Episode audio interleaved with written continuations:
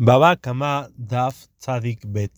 La Mishnah dice que una persona que dañó a su compañero, aparte de la obligación de pagarle el daño, no se le perdona hasta que le pida perdón. Y esto se aprende de lo que Hashem le dijo a Abimelech cuando se robó a Sara, que se la tiene que regresar a Abraham y Abraham tiene que pedirte filá por ti. Quiere decir que no alcanza con nada más regresar a Sara, sino también le tienes que pedir perdón a Abraham y él te tiene que perdonar a tal grado que tiene que rezar por ti para que te cures. Y la Mishnah dice que la persona debe de perdonar y no ser duro en ese tema. Hay que entender por qué hace falta pedirle perdón a una, una persona que dañó a su compañero. Aparentemente, él ya le pagó el daño y con eso ya terminó. Le hizo un daño específico ese daño se lo repuso, se lo pagó. Y entonces ahora ya no te dice nada, ya no te debo nada. Todo, todo el perdón es algo nada más que te debo alto, te debo algo, te hizo una falta. Y ahora tú me tienes que perdonar por esa falta que te hice, pero aquí está bien, lo dañó a la persona, le hizo una falta, pero esa falta se la repuso con dinero, se la pagó. Entonces ya le pagó la falta, ya no, ¿para qué hace falta aquí pedirle perdón a su compañero? Rashi explica que el perdón no es por el daño. El perdón no es porque ahora le cortó la mano y ya, no tiene mano, entonces bueno, perdón porque ya no tiene mano. Sino porque eso ya lo pagó, como estamos preguntando. Sino, dice Rashi, el perdón es por cosas que no pagó. Es más que nada por el sufrimiento o el inconveniente que esta persona tiene de que, de que lo dañaron, se sintió mal, se sintió feo de que lo, de que lo dañaron y por eso le, debe de pedir perdón. Quiere decir, Rashi como que entiende la pregunta, que no hay de que pedir perdón sobre algo que la persona ya pagó dinero por eso. Y Rashi explica que el perdón es, no, es por la, no es por el daño mismo, sino es por lo que provocó el daño. Le provocó un sentimiento mal, le provocó sentirse mal, sentirse humillado. Y ese, ese sentimiento que la persona tuvo, de eso hay que pedir perdón. El Rambam dice que hay diferencia en esta alhaja de pedir perdón entre una persona que daña el dinero de su compañero a una persona que daña el cuerpo de su compañero. Y el Rambam dice, toda esta alhaja que dice la Mishnah que hace falta pedir perdón es nada más una persona que dañó a su compañero en su cuerpo físicamente. Pero una persona que dañó el dinero de su compañero, le rompió sus utensilios, sus objetos, le dañó su casa, en ese caso no hace falta pedir perdón, pagando el daño, con eso se perdona.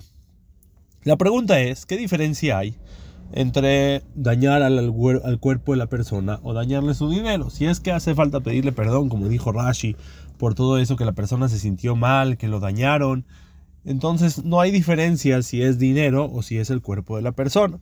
Otra pregunta hacen los Saharonim. El Rama Menarajot Teshuvah escribe que las Averot de Benadam Lejaveró, las Averot que se hacen entre una persona y su compañero, no alcanza nada más con hacer Teshuvah, sino también hace falta pedirle perdón. Y el Ramam trae como ejemplo, el que daña a su compañero o le robó, no hace falta nada más que regrese el robo o le pague el daño, sino aparte le tiene que pedir perdón. Vemos que el Rambam escribió que también sobre un robo que es un daño material, es un daño al dinero, también hace falta pedir perdón. Entonces hay aparentemente una contradicción entre el Rambam en Alajot Shubá, que dice que por daños monetarios también hay que pedir perdón, y el Rambam aquí en Alajot Jovel Umazik, que dice que nada más se tiene que pedir perdón por daños físicos y no daños monetarios.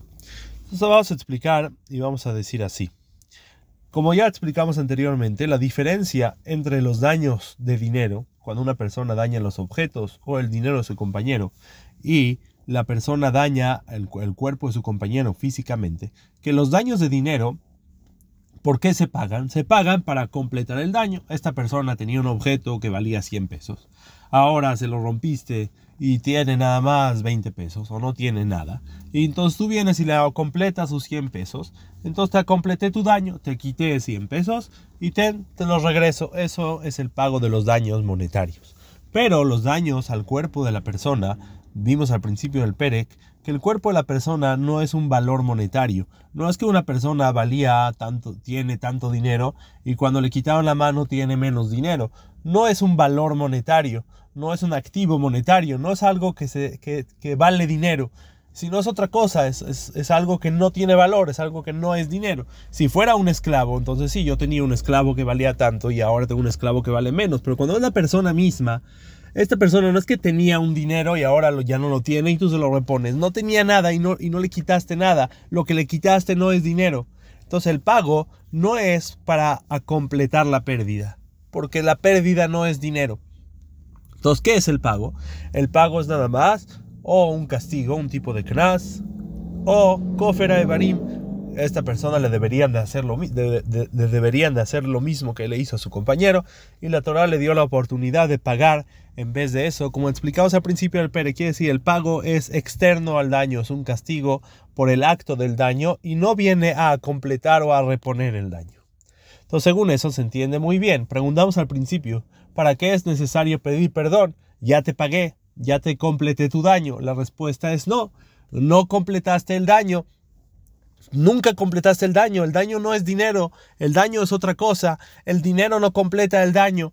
Entonces por eso debes de pedirle perdón, por eso hace falta que la persona le pida perdón, porque le, hiciste, le hizo un daño y es un daño que no se completó nunca, es un daño que no hay manera de completar, no con dinero y no con nada. Entonces por eso hace falta pedirle perdón, sale que el perdón aquí es un perdón más de que no, no le repuso su falta. La falta que le provocó, que le hizo, sigue estando y nunca se la repuso. Y entonces para que, para que sea perdonado por la falta que él hizo, debe de pedir perdón. Y eso es el Rambam aquí en Alajot, Jovel. Pero el Rambam en Alajot Teshuvah está hablando de otra cosa, está hablando de manera general, cuando una persona quiere limpiar su alma de cualquier pecado o de cualquier mancha, entonces ahí sí, ahí aunque ahí no hay la pregunta de que ya le pagué, entonces ¿para qué hace falta pedir perdón? Ahí siempre hace falta pedir perdón y como dice Rashi, por el sufrimiento que le provocó a la persona.